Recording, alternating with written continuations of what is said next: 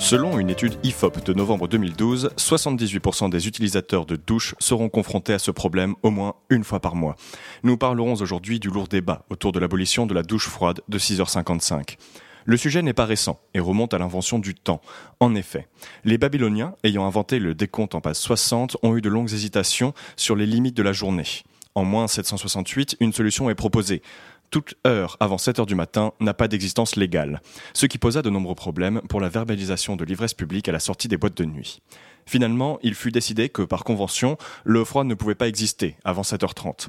Quelques siècles plus tard, le gouvernement viking chrétien-démocrate de Thor Olafsson lutta contre les cas d'hypothermie matinale en inventant l'ancêtre de la douche matinale, le bac d'eau chaude renversé. Nos sociétés pluriculturelles de la fin du XIXe siècle adoptèrent petit à petit la pratique de la douche matinale, ainsi que l'inexistence juridique du froid avant 7h30. Les douches froides à 6h55 se multiplièrent tellement qu'en 1923, l'inexistence légale du froid avant 7h30 fut abrogée par la Société des Nations.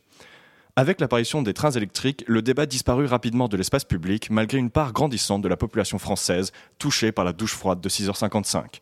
Heureusement, depuis 2014, un mouvement réunissant associations de défense du confort matinal et parlementaires milite activement pour son abolition, en espérant que les prochaines présidentielles seront l'occasion d'aborder enfin le sujet sérieusement.